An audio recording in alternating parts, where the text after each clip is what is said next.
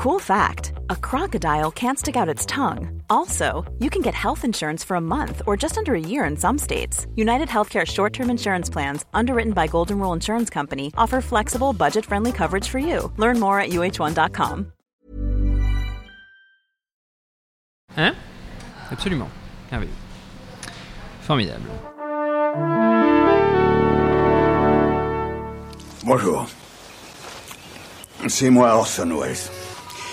J'aime pas trop les voleurs et les fils de pute. Salut c'est nos ciné, votre rendez-vous avec le cinéma qui aujourd'hui va sillonner les mers sur les traces d'un trio de poissons car oui nous allons causer du monde de Dory d'Andrew Stanton, nouvelle production des studios Pixar et suite du monde de Nemo que petits et grands connaissent bien et pour en parler un grand enfant devant l'éternel c'est Stéphane Moïsaki. Salut Stéphane. Salut Thomas. Allez c'est nos ciné épisode 54 et c'est parti.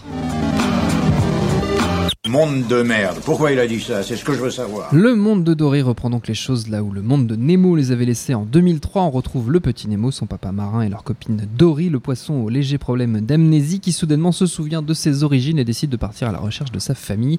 Une quête qui évidemment va faire rencontrer à tout ce petit monde des tas de protagonistes et de péripéties aquatiques. Je me suis souvenu de quelque chose. C'est pas possible Si? Attendez, ce serait comme une image qu'on a dans la tête et on a l'impression qu'on l'a déjà vue. Ah, déjà, j'ai employé le mot déjà, ce qui prouve bien que je me suis souvenu de quelque chose. De quoi est-ce qu'on parlait déjà? Alors Stéphane, verdict, ce monde de Dory, c'était comment?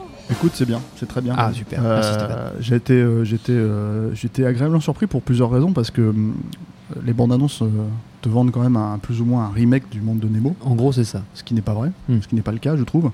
Euh, en tout cas, si- s'ils reprennent certaines scènes clés, on va dire qu'ils euh, arrivent à en changer le sens et, et à aller dans une autre direction. Euh, et puis en fait, j'étais d'autant plus surpris que euh, les suites euh, Pixar ne m'interpellent pas plus que ça. Enfin, notamment, une des pires pour moi, c'est Monstre Academy. C'est un des pires moments. Enfin, je pense que c'est le pire film Pixar que j'ai pu voir. Oh, quoi. Il y a Cars 2 aussi, c'était pas mal dans le genre suite. Eh ben, j'ai pas encore vu, pas encore vu. Cars 2, mais le Monstre Academy, ça prend des proportions. voilà, c'est pas compliqué. J'ai l'impression de regarder un film DreamWorks. Et, et l'autre, le troisième souci, c'est qu'on est dans une, dans un contexte quand même un peu particulier pour Andrew Stanton, qui est un, un des, des personnes clés en fait de Mm. chez Pixar, des créatifs piliers clés. de- piliers de Voilà. films de Pixar. Euh, notamment pour donc le monde de Nemo, mais aussi euh, Wall-E. euh. Et, le problème, c'est que ce film en fait survient après l'échec de John Carter, qui est sa- son, son premier essai en live, Mm. euh, qui est assez, assez, comment dire, qui a été assez violent pour lui. Euh, et il revient dans le même le giron Pixar avec une suite plus ou moins obligatoire. C'est ça qui me faisait un peu peur. Là, il se trouve que donc en fait, il a réussi à éviter euh, tout- toutes ces problématiques là. Pas toujours euh, bien. On va, on va revenir dessus. Mais ce qui est très intéressant, c'est que hum, là, je vais revenir un peu sur le sens de, de- du titre euh, original, quoi, Finding Dory, quoi. Hmm. C'est-à-dire que Finding Nemo, c'était assez littéral. Il fallait, Il euh, retrouver voilà, Nemo. Il fallait retrouver Nemo. Et là, en fait, c'est euh, Finding Dory, c'est plutôt Qu'elle euh, se retrouve elle-même. voilà, c'est ça Mm. exactement. Quoi. Et c'est, à mon sens, l'angle intéressant pour traiter le personnage, qui est, qui est un personnage secondaire, on le sait dans le, dans le premier, euh, attachant, hein, certes, Mm. mais comment construire un personnage, autour, enfin comment construire une intrigue autour d'un personnage qui oublie sa mémoire toutes les 5 minutes, tu vois, donc c'est compliqué. Là-dessus, le film joue un peu avec les conventions, nar- conventions narratives, pardon.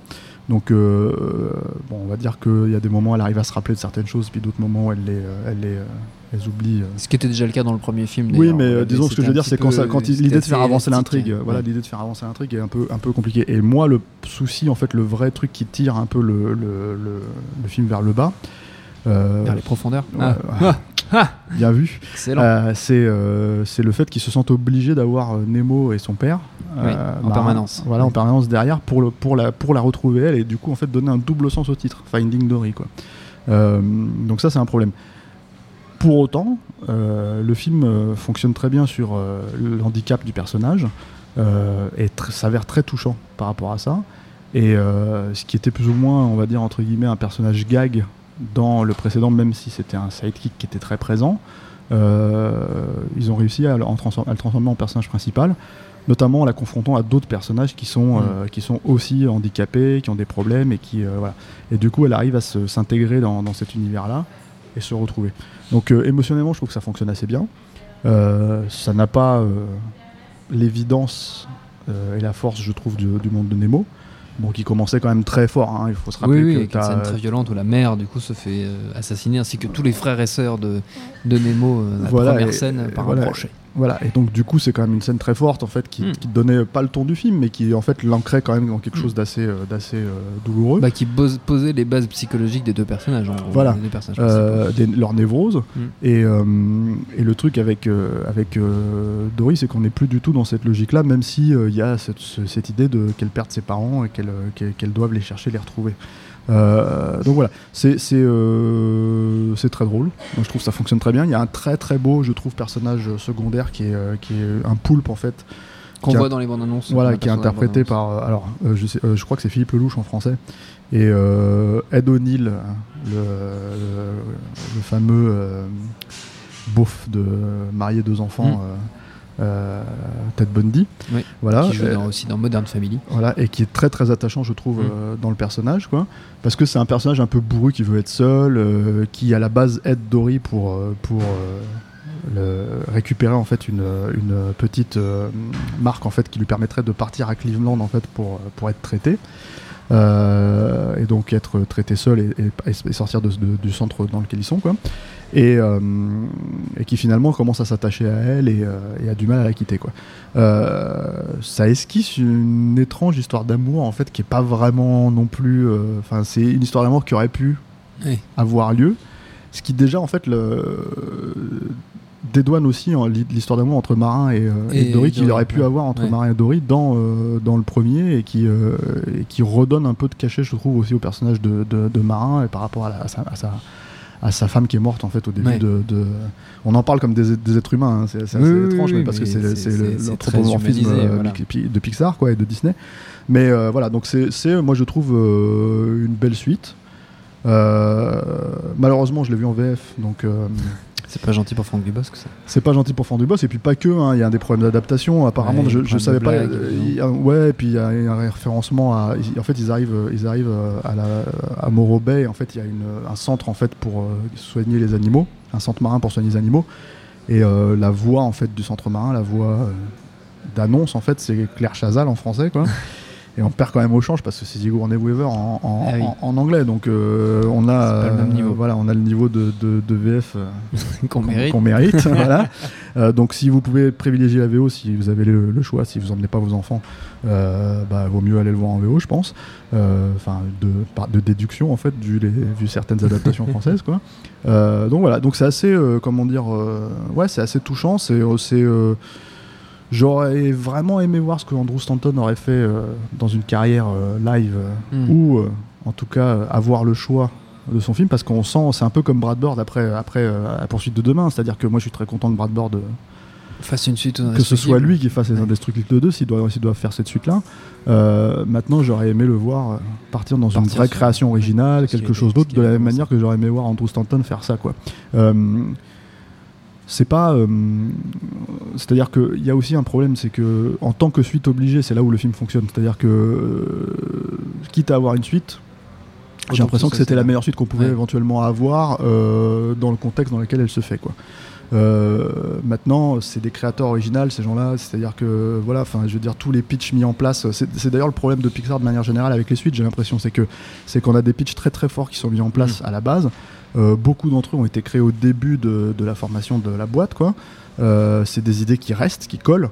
Euh, c'est pas pour rien, en fait, même si les films se font 15 ans après.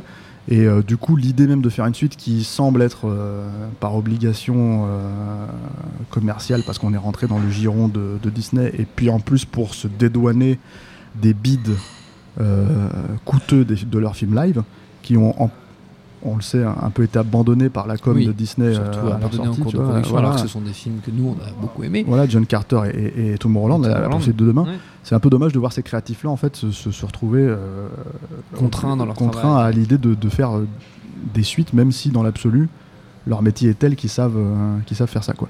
Donc c'est c'est ouais c'est assez c'est un film assez comment dire réussi eu égard du contexte euh, du contexte dans lequel il est fait et, euh, et puis surtout euh, il suit il suit quand même un gros film là. Je, je veux dire c'est comme Wally imagine s'ils se retrouvaient obligés à faire Oui. une suite de Wally qu'est-ce que tu racontes après Qu'est-ce qu'on peut raconter après, le un premier film ouais. T'avais un peu la même logique avec Nemo. Et le problème, c'est que sortant de l'idée qu'on puisse, comment dire, faire.